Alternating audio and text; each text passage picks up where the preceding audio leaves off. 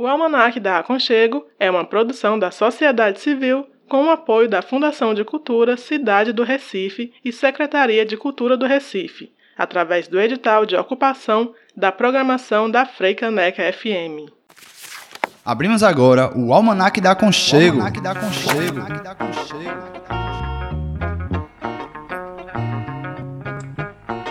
Passeio da rádio comunitária Aconchego pelas aventuras da comunicação livre e popular.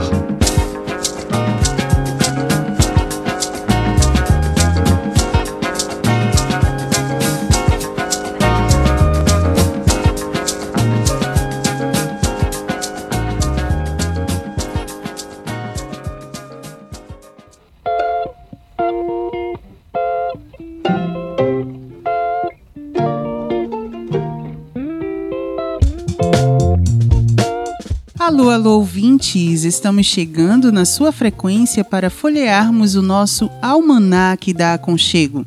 Eu sou Martiene Oliveira e mais uma vez estou apresentando o Almanac da Aconchego junto com meu amigo Gus Cabreira. E aí, Martiene, boa tarde para você e para todas e todos nossos ouvintes. Sejam bem-vindos e bem-vindas ao 14 programa do Almanac da Aconchego, nosso programa sobre comunicação popular.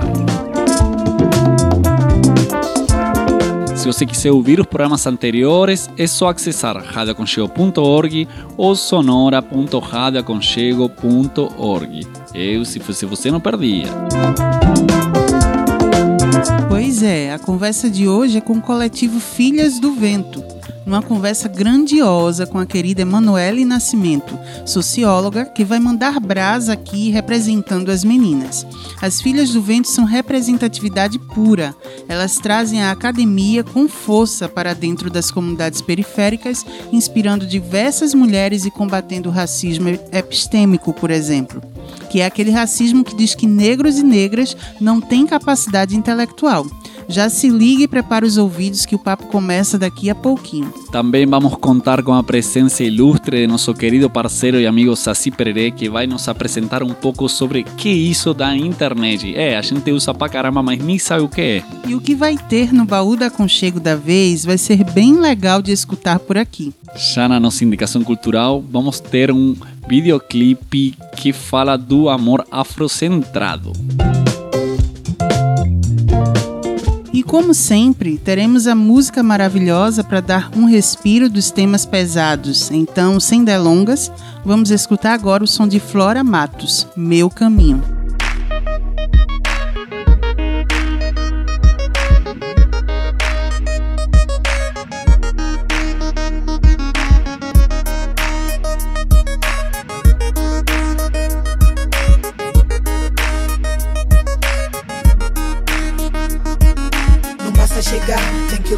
Tem que trabalhar. Não adianta só tentar, tem que conseguir, que perder, aprender a ganhar, jamais se abalar. E não dá pra falsificar esse sorriso aqui, sem se crescer, pra se levantar, sem ter que passar por cima de ninguém, nem por cima de si, sem querer ser. Meu olho já abriu, não acordei porque pra alguém acordar antes é preciso dormir. Ouvi vários falar, muitos eu nem ouvi, eu vi vários falhar, e muitos eu nem vi, eu vi vários julgar, muitos nem conheci, vejo vários rimar, muitos são MC. Vejo vários chorar, hoje vi vários rir. Eu só quis ajudar, dessa vez não perdi. Não foi besteira esperar que alguém me igual eu vi. Minha parte é mais que tentar e graças a Deus consegui. Meu caminho é meu amigo, sente o brilho, sente o ritmo. Ele diz: Vem comigo que eu te sigo. Meu caminho é meu amigo, sente o brilho, sente o ritmo. Ele diz: Vem comigo que eu te sigo. Chegar devagar pela beirada, sem machucar, sente a levada dentro da alma. Nem vou ligar, tá cheio de porta pra arrombar. Caso alguém queira fechar, não vai impedir que eu chegue lá. Não importa o lugar por onde eu tenha que passar. Tá escrito onde ninguém pode apagar. Eu te sigo, se cê deixar eu te levar. É o destino comigo, pronto pra brindar. Não dá pra comprar momento, não dá pra clonar. Vou te falar, não basta gostar pra poder seguir. Não dá pra pausar, vou ter que voar, vou ter que sonhar. ah. Sem dormir pra não perder o trem. ah. Viver acordada tá fazendo bem. ah. Isso mesmo, tio, o mundo é meu também. Eu vim pegar minha conta sem ter que tirar ninguém. Meu caminho é meu amigo, sente o brilho, sente o ritmo. Ele diz: Vem comigo que eu te sigo. Meu caminho é meu amigo. Sente o brilho, sente o ritmo. Ele diz: Vem comigo que eu te sigo.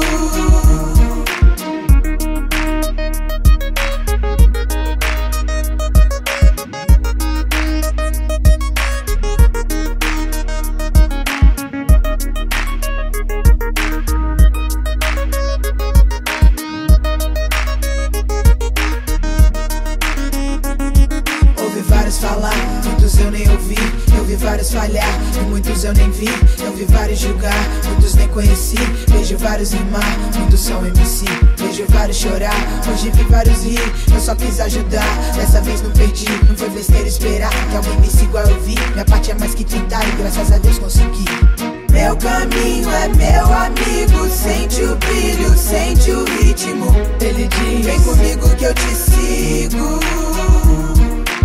Meu caminho é meu amigo, sente o brilho, sente o ritmo. Ele diz: Vem comigo que eu te sigo. Meu caminho é meu amigo, sente o brilho, sente o ritmo. Ele diz: Vem comigo que eu te sigo. Meu caminho é meu amigo, sente o brilho, sente o ritmo. Ele diz: Vem comigo que eu te sigo.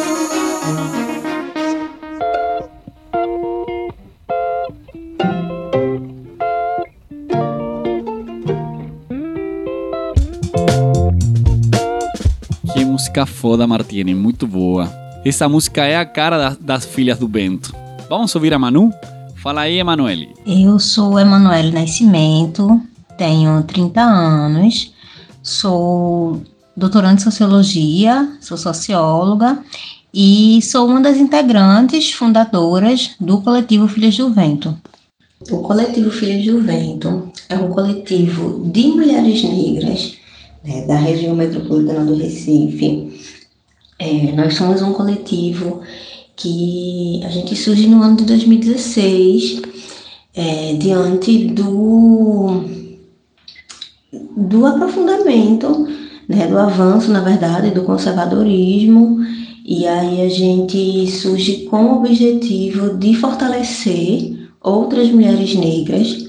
É, Hoje, nós somos nove mulheres negras é, que temos em comum o fato de todas sermos é, ou acadêmicas, né, ou termos origens da academia, né, da universidade. Então, no coletivo nós temos sociólogos, antropólogas, psicóloga, assistente social, pedagoga, e aí a gente tem isso em comum, né? São mulheres negras periféricas que passaram pela universidade ou que ainda estão na universidade é, e que utilizam né, esse, essa expertise né, da, que, que adquiriram na universidade a serviço da comunidade negra.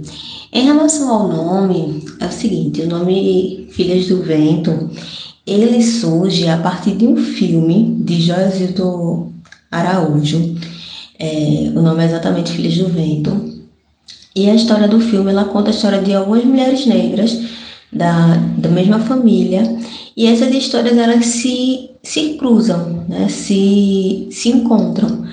É, e a gente se, se conectou bastante com essa história porque a gente percebeu que as nossas próprias histórias em, em vários momentos se encontram. Né? Embora nós tenhamos histórias diferentes, as nossas histórias elas se encontram.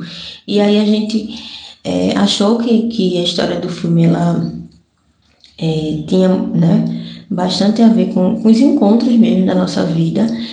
E aí esse é um dos motivos que a gente terminou escolhendo nosso, o nosso nome. É, o segundo motivo é pelo que o vento representa, né? É, a gente acha que o vento é aquilo que mais nos representa, né? O vento é aquilo que pode ser sentido, né? Mesmo que de forma leve, né? Mesmo quando ele está né, no seu formato de brisa, ele sempre vai ser sentido ou no seu formato mais forte, né? Quando ele passa, né? destruindo as coisas, enfim, ele sempre vai ser, mesmo quando ele não é visto, ele sempre vai ser sentido.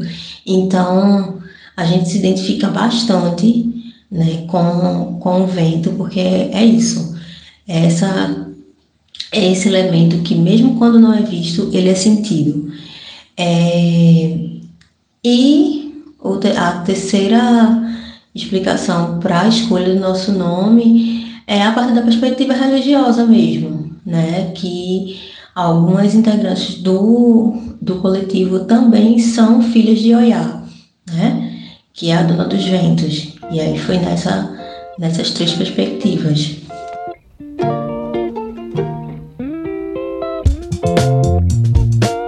Estamos ouvindo Manu Nascimento, integrante do coletivo Filhas do Vento, né? O coletivo é composto por mulheres com vivências acadêmicas nas mais variadas áreas que trabalham e empoderam a identidade negra a partir de um recorte antirracista. É verdade, Gus. Como é necessário ter as Filhas do Vento? Somente mulheres pretas entendem as dores de mulheres pretas. E as meninas fazem isso de uma forma maravilhosa, com a luta de seu dia a dia, obviamente, mas inserindo uma linguagem fácil que inclui e não exclui as mulheres negras na política, por exemplo, na academia, na sociedade. Agora a gente vai para um intervalo e já já voltamos. Música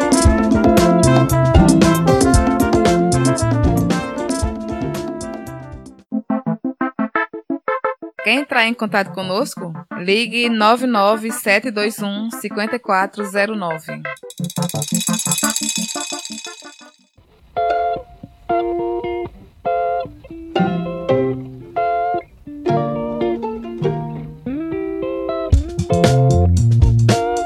Estamos de volta com o programa Almanac da Aconchego. No programa de hoje estamos conversando com Emanuele Nascimento, socióloga e integrante das Filhas do Vento.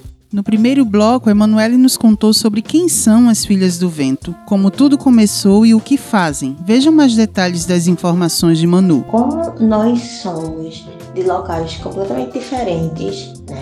A gente tem gente de Caruaru, de Olinda, de Recife, de Camaragibe. É, e como eu disse, né?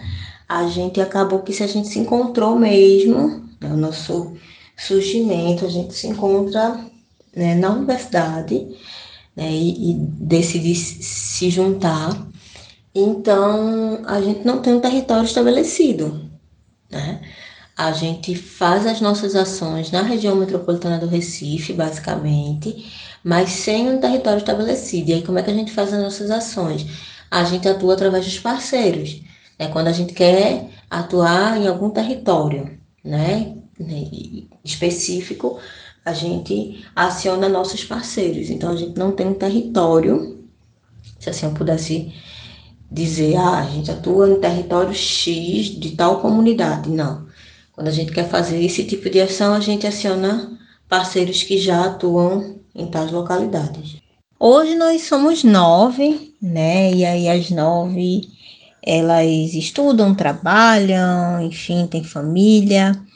É, e no coletivo ninguém é, trabalha né, exclusivamente para o coletivo. A gente não tem ninguém, na verdade, a gente não tem ninguém né, disponível para estar apenas no coletivo. Essa é uma questão que a gente tem, uma dificuldade, já adiantando, inclusive. É, então a gente se organiza a partir mesmo tanto das nossas, das nossas disponibilidades, das nossas é, habilidades, das nossas. É, como é que eu posso dizer? Daquilo que a gente tem mais propriedade, né? A gente vai se dividindo, sabe? Das nossas áreas de atuação. Acho que a gente se organiza muito, a gente se divide muito, na verdade, a partir das nossas áreas mesmo de atuação. Então, por exemplo, a gente hoje está né, no nosso segundo projeto financiado. Né? Até é, recentemente a gente só tinha desenvolvido atividades de forma voluntária, com apoio de parceiros e tal. Aí hoje a gente está no nosso segundo projeto é, financiado, né, com o financiador. E aí a gente vai se dividindo a partir das nossas habilidades mesmo, né? Por exemplo, eu sou a pessoa que tem ficado mais à frente da questão financeira do coletivo e dando suporte também na questão da comunicação, né? É, nas redes sociais, na escrita de textos, nessa perspectiva. Então, cada uma a gente vai se dividindo, na verdade, com a partir das habilidades mesmo, né? A partir das habilidades e disponibilidades. Eu acho que em relação ao público é isso, é a questão identitária mesmo, né? O público é nossos pares, né? É, nosso público são outras mulheres negras, e aí, como eu coloquei né, logo bem no começo, quando eu estava nos apresentando, acaba que mesmo que nós sejamos né, diferentes, nós venhamos de lugares diferentes, em alguns momentos as nossas histórias elas terminam se encontrando, né? Infelizmente, por conta das discriminações que a gente vivencia, por conta das desigualdades, né, que a gente tem que enfrentar nas nossas vivências, enfim. É... E aí a gente termina se relacionando com o nosso público nesse sentido. Né? Nosso público são os nossos pares, são outras mulheres negras.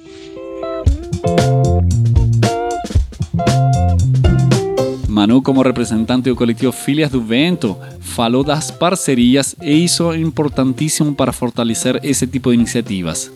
Que bom que elas entendem essa necessidade, porque no mundão, a luta diária para fazer acontecer as ideias, sem apoio do Estado principalmente, ter quem nos ajude nesse processo é algo que deve ser bem aproveitado, né, Martiene?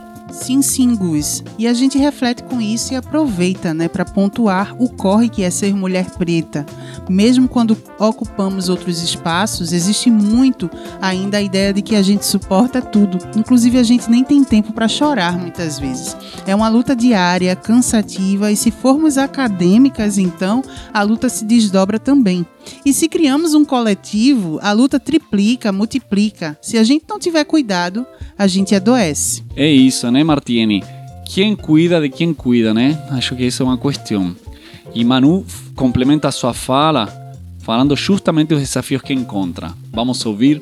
Sim, a, a pandemia atrapalhou a gente, assim. Em 2019, como eu falei, a gente aprovou nosso primeiro projeto, né? E a gente tinha projetado as ações todas no formato presencial, né? Para ser bem sincero, assim, a gente era um coletivo bem da rua, né? Como, enfim, todas as pessoas, assim, sendo movimento social. É, e a gente precisou se readaptar, né? Se reorganizar, a gente precisou aprender né, novamente como se mover né, com esse novo contexto. E aí a pandemia ela, nos atrapalha enquanto coletivo, né, porque a gente precisou realmente reaprender como fazer essas ações. A, a pandemia nos atrapalha é, individualmente, porque ela terminou afetando muitos de nós, né, muitos de nós perderam né, pessoas próximas, e a pandemia nos afeta também é, de forma, né, enfim, mais estrutural, pensando no público que a gente trabalha, né, pensando nos nossos pares, pensando na população negra de forma geral, que foi a maior afetada, né, com, enfim, com, com a pandemia.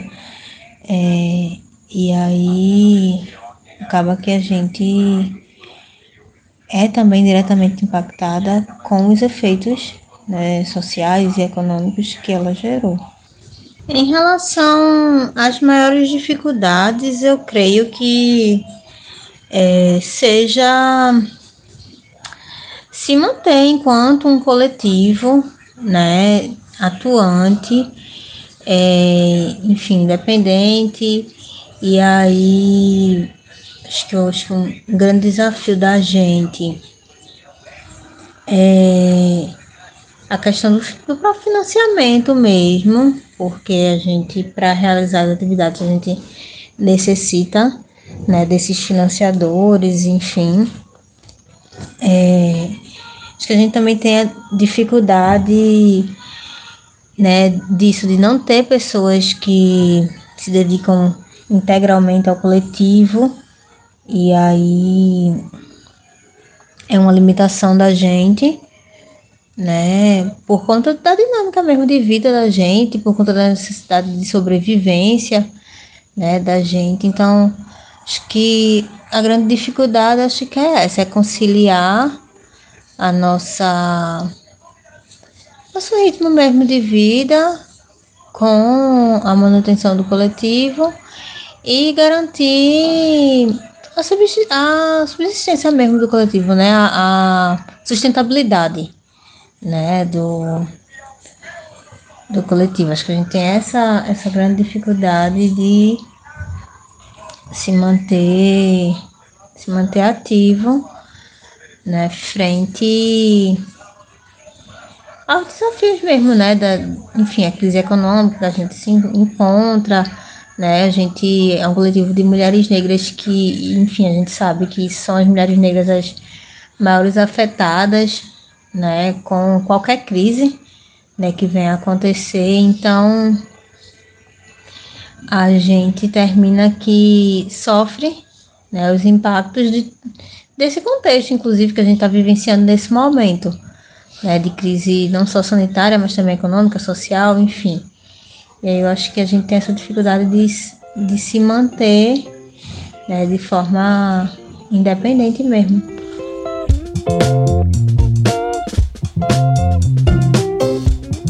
Vamos para o intervalo ouvindo um trecho do projeto audiovisual Travessias, produzido pela Filhas do Vento. Já já a gente volta com mais Almanac, fica ligado. O projeto Travessias Negras das margens periféricas aos centros decisórios do poder representa um marco para o coletivo Filhas do Vento. As travessias anunciadas no título do projeto vêm se realizando ao longo da materialização desta iniciativa. Travessias feitas por todas nós enquanto coletivo, mas também por cada uma enquanto mulher negra. Apresentaremos agora as trajetórias das integrantes do coletivo Filhas do Vento, atravessadas pelos desafios e aprendizados ao longo de um ano de execução deste projeto esta iniciativa nasceu de uma aposta do Fundo Baobá nas capacidades de realização e transformação que nós mesmas não conseguíamos enxergar. Tudo isso sendo concretizado através de um mar revolto e repleto de incertezas, rodeadas pelas ameaças e pelos efeitos de uma pandemia evento que nunca havíamos experienciado em nossas vidas. Fazendo todas estas travessias, nos encontramos aqui para compartilhar com vocês um pouco desta experiência, na esperança que ela sirva de inspiração para outras manas pretas que enfrentam o mar bravio e incerto das lutas pelo bem viver.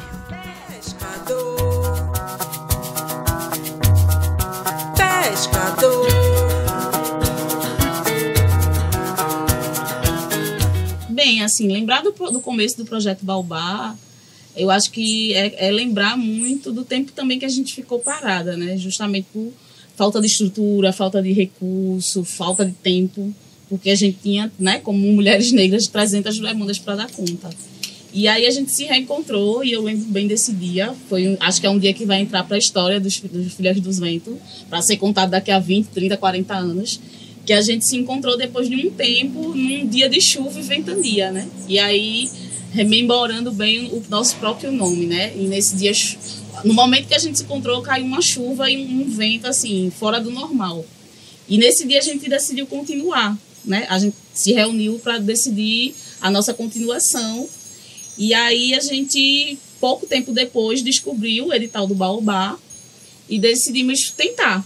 E aí, para grande surpresa, nossa, talvez, a gente conseguiu a aprovação, nós fomos aprovadas no Baobá.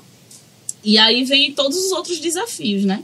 Não só o desafio, o primeiro desafio de escrever um projeto e de ter, ter passado pela entrevista e ser aprovado, mas também o desafio de, de institucionalizar essa aprovação. Eu acho que não dá para falar do projeto Baobá sem falar das pessoas que estiveram do nosso lado, mesmo né, nesse comecinho. E foi um começo muito dolorido, porque a gente, desde o início, né, no mês de abril, a gente já começou a sofrer perdas né, de vidas importantes dentro do nosso coletivo, né, de familiares, de pessoas amigas, né, que veio, né, a acontecer durante todo o processo pandêmico. Mas esse começo ele foi muito forte para a gente. Era um momento de tanta alegria, né, que a gente tinha conquistado um primeiro grande apoio de um fundo tão Quebrando as cercas do latifúndio midiático, reforma agrária no ar. Almanac da Aconchego, uma revista sobre comunicação comunitária e popular.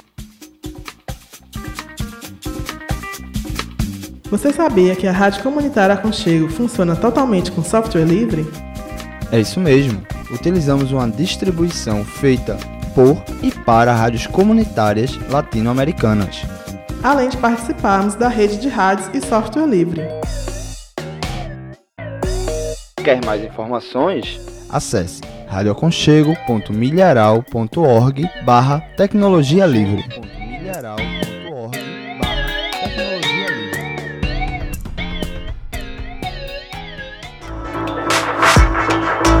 Continuamos folheando nosso almanaque e chegou agora a hora da toca do Saci. Alô, alô, bem-vindos à Toca do Saci.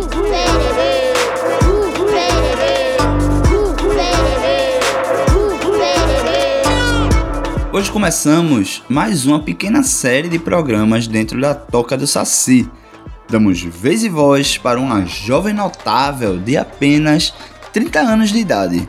Senhoras e senhores, a Toca dos Saciles apresenta a internet. Na última série de programas, falamos um pouco sobre algumas ferramentas, alguns conceitos básicos para grupos que gostariam ou querem montar uma rádio livre ou comunitária. A internet poderia muito bem estar naquela série, uma vez que é fundamental para qualquer meio de comunicação conhecer o básico do funcionamento da internet. Mas, pelo tamanho e importância da internet, ela merece um bloco próprio. Hoje em dia, já se fala que a internet seria tão essencial quanto a energia elétrica. Alguns países até começam a mudar suas leis para incluir o acesso à internet como um direito fundamental das pessoas. Porém, a realidade do mundo, em especial do dito terceiro mundo ou dos países subdesenvolvidos, é bem diferente. No Brasil, estima-se que aproximadamente 20% da população não tem acesso à internet nos seus domicílios. Esse número piora bastante quando pensamos a realidade rural, onde chega a 29% dos domicílios sem acesso à internet, ou quando pensamos a realidade de classe, quando um número parecido de aproximadamente 30% dos domicílios com até um salário mínimo não tem acesso à internet. Por outro lado, os movimentos de direitos humanos e de soberania tecnológica questionam apenas ter acesso à internet basta? Devido à política conhecida como zero rating, ou seja, cobrança zero, que algumas operadoras telefônicas instituíram para redes sociais e alguns mensageiros, muitas das pessoas acreditam ou têm apenas acesso quando têm as redes sociais corporativas.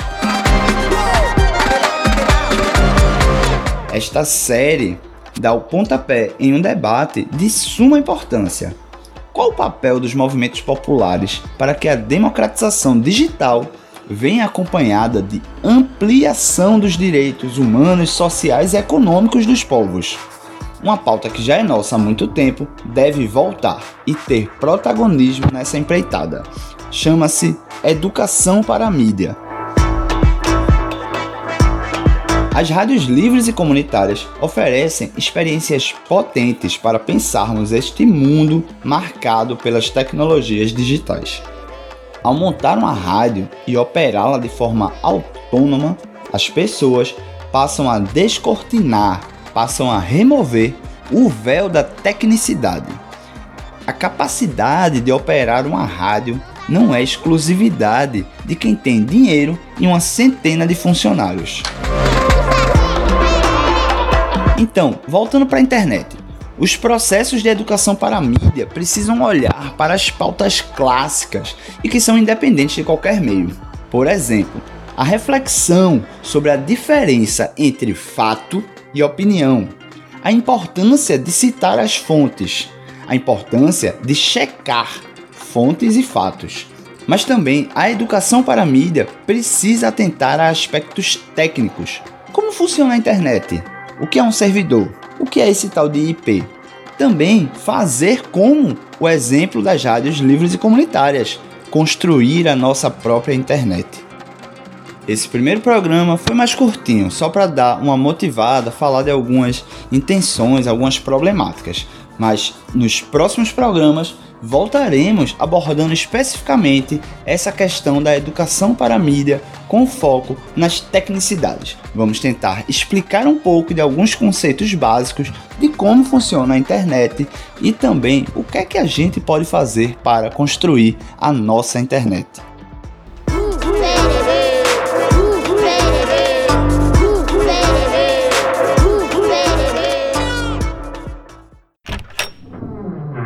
Baú da Aconchego. Um passeio pelos programas e memórias gravados pela rádio comunitária Aconchego. Rádio Aconchego 88.1 FM ou pela internet.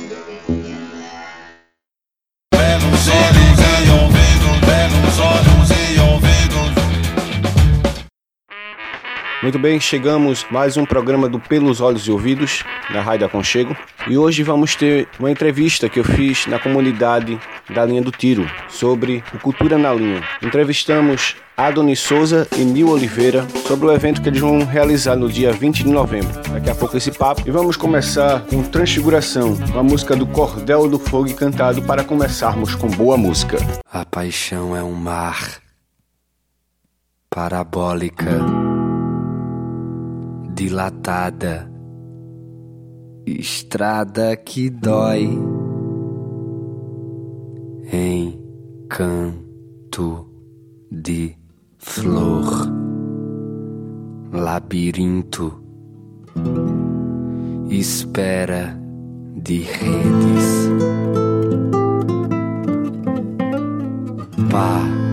Parece toda raiz só raiz. Quando não canta o trovão, transfiguração. Estamos de volta e essa semana eu ouvi um trecho dessa música da Lama ao Caos de Chico num programa de TV a cabo onde tinham brasileiros no mundo, eu acho que é isso. E uma brasileira estava mencionando num programa na Espanha a música de Chico Sainz da Lama ao Caos. Foi muito bom ouvir, porque sabemos que a ideia de Chico não está morta e Pernambuco, sim, tem contato com o mundo musicalmente através do que foi feito no movimento Mangue Beat. Bem, vamos à primeira parte da entrevista a Adonis Souza e Nil Oliveira, que fizemos recentemente na comunidade da Linha do Tiro, onde encontrei os dois e o papo fluiu muito bem. Tivemos uma conversa sobre movimentos de bairro, sobre cultura popular, sobre comunidade e um exemplo do que eles fazem lá e que muitos grupos suburbanos de comunidade fazem, atuam pela cultura em prol da comunidade. Então vamos a essa primeira parte, Cultura na Linha, para vocês. É, fala aí um pouco do, do movimento cultural do, da Linha do Tiro. Né? É o projeto Cultura na Linha. Pelo fato, é, a gente vê comunidades aí tipo o Alto Pinho, Morro da Conceição, é, Peixinhos, são pontos que tem uma cultura muito forte. Alto Santa Terezinha, Alto Pascoal e por que não Leandro Tiro? Vendo essa carência, frequentando todos esses picos aí, conhecendo a rapaziada, por que não fazer justamente onde eu moro? Por que não fazer? Então vamos tentar fazer, só que era um sonho antigo, um sonho de 10 anos, ou um pouco mais. E enfim, agora a gente conseguiu encontrar as peças certas para poder trabalhar junto. E quais são as peças? Quantas As são? peças são cinco. Nil Oliveira, Felipe Santos, o outro é Felipe, não recordo o sobrenome, e Leandro. E eu.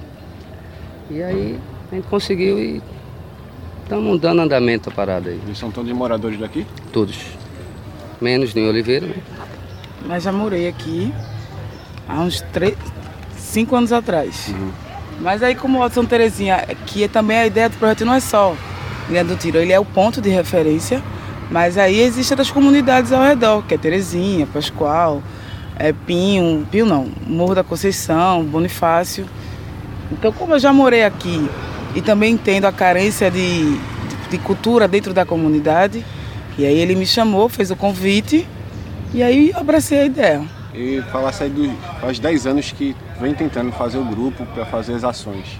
Mas É. faz quanto tempo que eh, o grupo existe para formalizar os eventos? Formalizado, a gente batendo pelada aqui na quadra. E aí os meninos são, são amigos meus, conheço eles, são mais jovens que eu, então conheço eles desde pequenos. E aí, vamos bater bola, bora.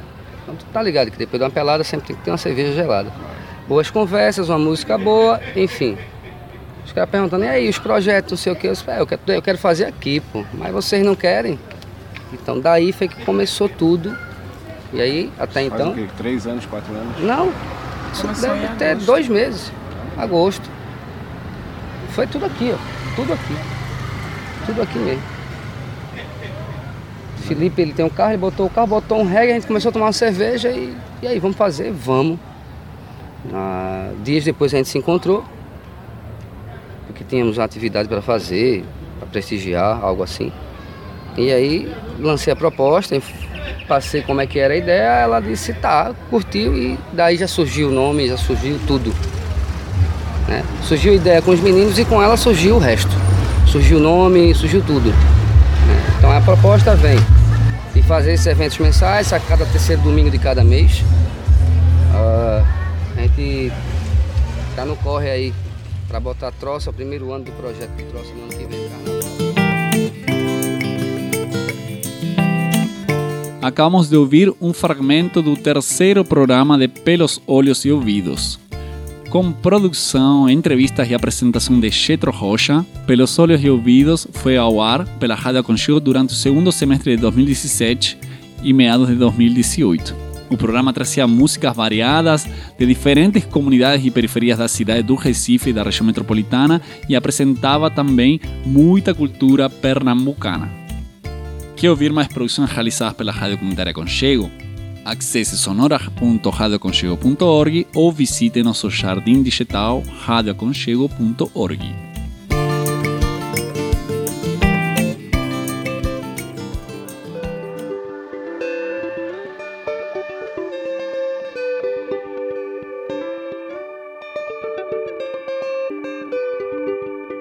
indicação cultural de nosso programa de hoje é o clipe Cantinho, da banda de reggae Nzambi. O clipe foi filmado no bairro da Várzea e exalta a relação afetiva entre o vocalista da banda Nzambi, George de Souza, e a cineasta Dandara de Moraes. Durante o audiovisual, são apresentados temas como o amor e o afeto afrocentrado e o antiproibicionismo, além de uma produção 100% caseira com imagens cotidianas do celular e das mídias sociais. Assim, o videoclipe Cantinho mostra que é possível lançar um produto audiovisual com um formato caseiro a partir de uma linguagem experimental. George nos conta mais um pouco sobre o clipe. A música Cantinho é uma música que compõe o álbum recém-lançado da banda Nzambi, o álbum Palavras de Amor. É, Essa música ela é a que tem o maior número de plays na plataforma de Spotify da banda e o videoclipe foi realizado né, por Dandara de Moraes, que fez a direção, edição e as imagens. Então, foi um clipe feito de, de forma caseira e experimental. Então, é uma aposta que a banda faz nas novas formas e ferramentas que são utilizadas tanto nas redes sociais como em materiais audiovisual. Você está ouvindo o Almanac da Aconchego. Quer entrar em contato conosco? Acesse nosso blog radioaconchego.milharal.org.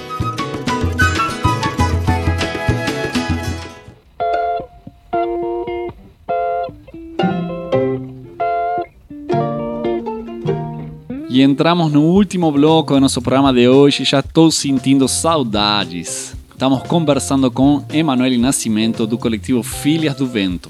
Vamos continuar nossa conversa com Manu. Ela fala nesse bloco sobre as conquistas que já alcançaram. Acho que com certeza as maiores conquistas da gente é, foram. Foi no, ano de, no final do ano 2019, nossa primeira aprovação né, de projeto. E aí o que nos fortaleceu, né? O nosso foi o primeiro edital que a gente conseguiu aprovação, foi pelo Fundo Baobá. Foi um edital voltado para o fortalecimento de organizações, né, de mulheres negras, fortalecimento institucional. E aí acho que foi uma grande conquista, né, aprovar um projeto como esse, porque nos fortaleceu enquanto coletivo, né? A gente conseguiu com que mais integrantes viessem para coletivo, a gente conseguiu é, adquirir alguns equipamentos, a gente conseguiu é, nos fortalecer em, algumas, em alguns campos que a gente tinha fragilidades, na área da comunicação, na área da contabilidade, na área jurídica, enfim, algumas áreas, né, na área de gestão, é, e aí eu digo que essa é uma das maiores conquistas porque teve continuidade né, nos anos seguintes. E aí, é, posteriormente, a gente aprova o nosso segundo edital, que foi pelo, pela Fundação Tide Setúbal. É, nosso segundo projeto, na verdade. E aí também focando né, na, em sanar né, algumas fragilidades que a gente ainda tem. Daí a gente conseguiu executar o nosso planejamento estratégico, pensando no nosso fortalecimento de ações.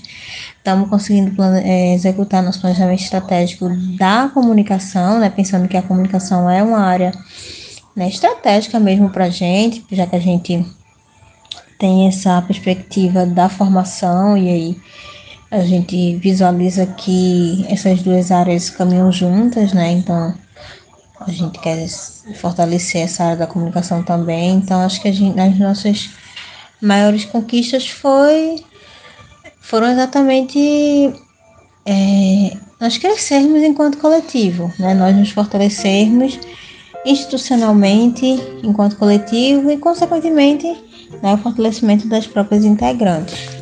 A Filhas do Vento já tem um tempo de estrada, né? É massa poder acompanhar esse processo de conquista delas através do depoimento da Manu. Os editais abrem portas de fortalecimento para essas iniciativas. Eles são importantíssimos.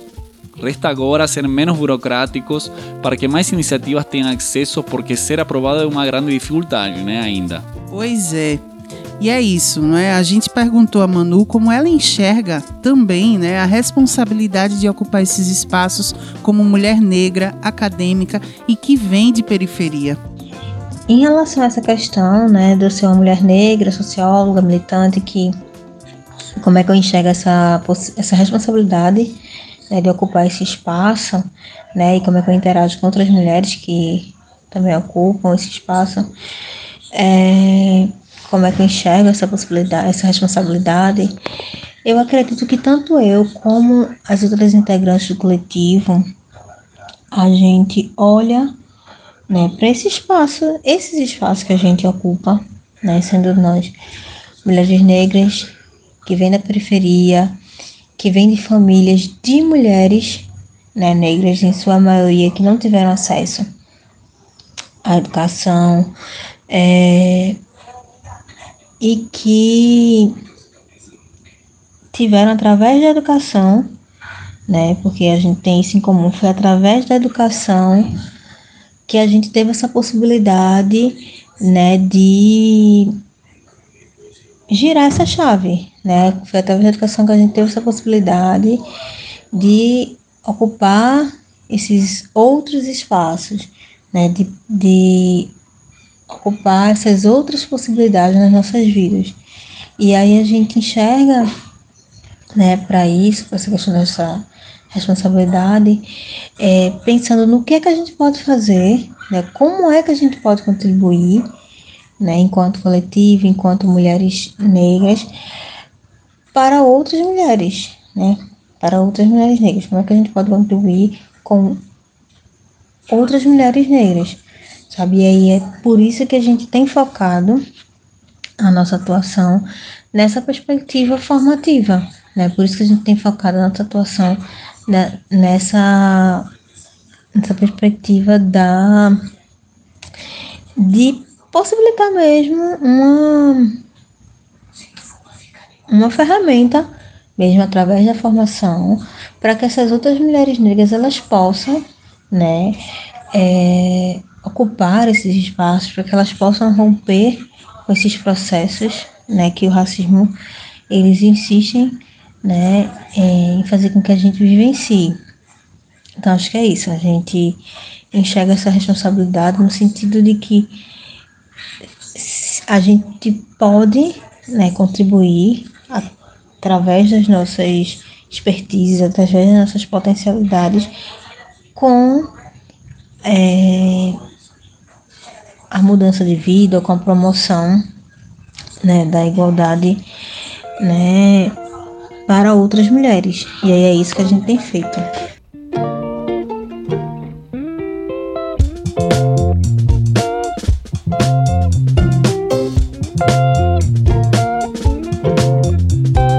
E aí ela também deixou uma mensagem massa para as mulheres ouvintes do nosso almanac. Ela falou de militância. Para as mulheres que é, estão né, na militância, ou que desejam entrar na militância, enfim, têm vontade. É, eu acredito que é na militância que a gente se fortalece, né? É, infelizmente, a gente está no contexto, a gente está na sociedade, a gente está no contexto onde é, existe um avanço mesmo né, de práticas que são conservadoras, de práticas que são racistas, de práticas que são é, perversas, né, se a gente assim pudesse chamar. E aí, e por outro lado, a gente né, tem cada vez mais forte a necessidade de fortalecer né, esse contradiscurso, né, de se fortalecer né, para enfrentar mesmo esses ataques que são cotidianos, esses ataques que vão acontecer dentro do ônibus, na rua, no trabalho, na internet. Né? Acho que o espaço das redes sociais, o espaço dos meios de comunicação hoje, eles trazem né, para a gente elementos bem diferentes, assim, que a gente não estava acostumado. Então, acho que a gente estar na militância é algo necessário é, para que a gente se mantenha vivo, né? para que a gente se mantenha bem vivo é, e forte né? para realmente seguir, sabe? seguir sã, seguir é, consciente de que é, o problema enfrentado né, por mim, o problema enfrentado né, pela companheira é, é algo que é estrutural e que para ser solucionado precisa é, de ações mais, mais amplas, né? Enfim. Então, acho que a mensagem que eu deixo é essa, assim, que a gente, que é na militância, que a militância também pode ser um espaço de cura, sabe? A militância é um, é espaço de troca, é um espaço de fortalecimento, é um espaço muitas vezes né, para a gente depositar né, aquela raiva, é verdade, mas também pode ser um espaço de, de cura.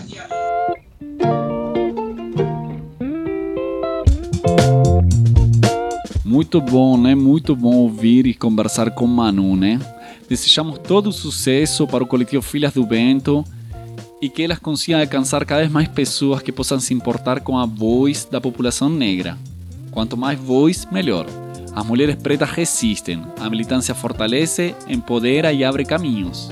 É, foi maravilhoso fa- falar com o Manu, né, conhecer um pouco mais né, da, da história da- das Filhas do Vento. Manu é só uma, né, das nove mulheres que tem ali, né, que, com bastante conteúdo, muito potentes. E quanto mais iniciativas aparecem, né, vão surgindo, né, como as Filhas do Vento, a gente vai vendo a importância que se tem, né, dentro das comunidades periféricas, das mulheres que se inspiram através dessas outras mulheres e que não têm muita visibilidade. né. No dia 25 de julho mesmo, né, foi o dia de Teresa de Benguela aqui no Brasil. Né? E a gente sabe que Teresa de Benguela foi uma mulher invisibilizada, né? Uma líder de quilombo de mais de 20 anos, né, que resistiu ali, né, com os negros e indígenas, né, para que não não fossem escravizados.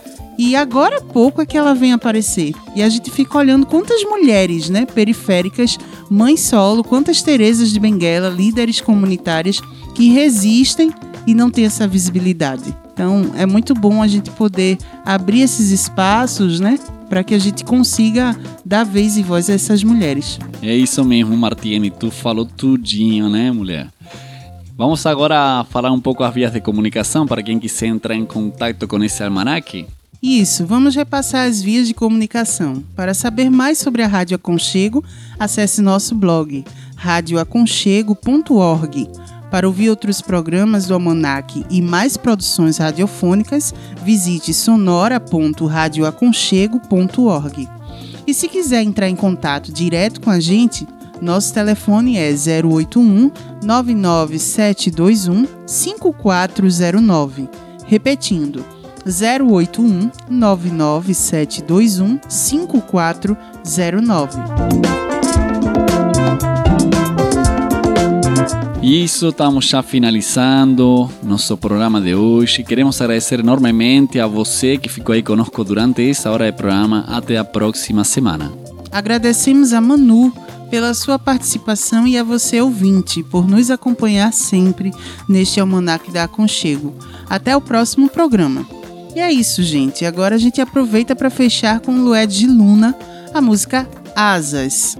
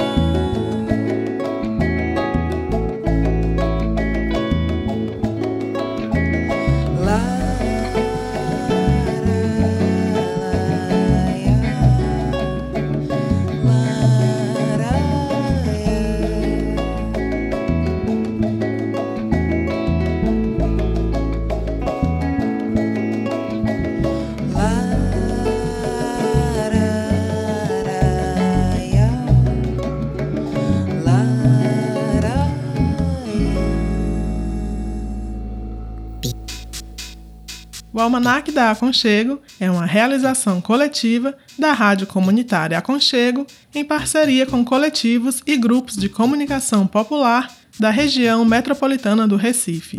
Participam e realizam este programa Gus Cabreira, Martiene Oliveira e Saci Pererê. Nas vinhetas, a voz é de Priscila Oliveira. O Almanac da Aconchego é uma produção da sociedade civil com o apoio da Fundação de Cultura Cidade do Recife e Secretaria de Cultura do Recife, através do edital de ocupação da programação da Freicaneca FM.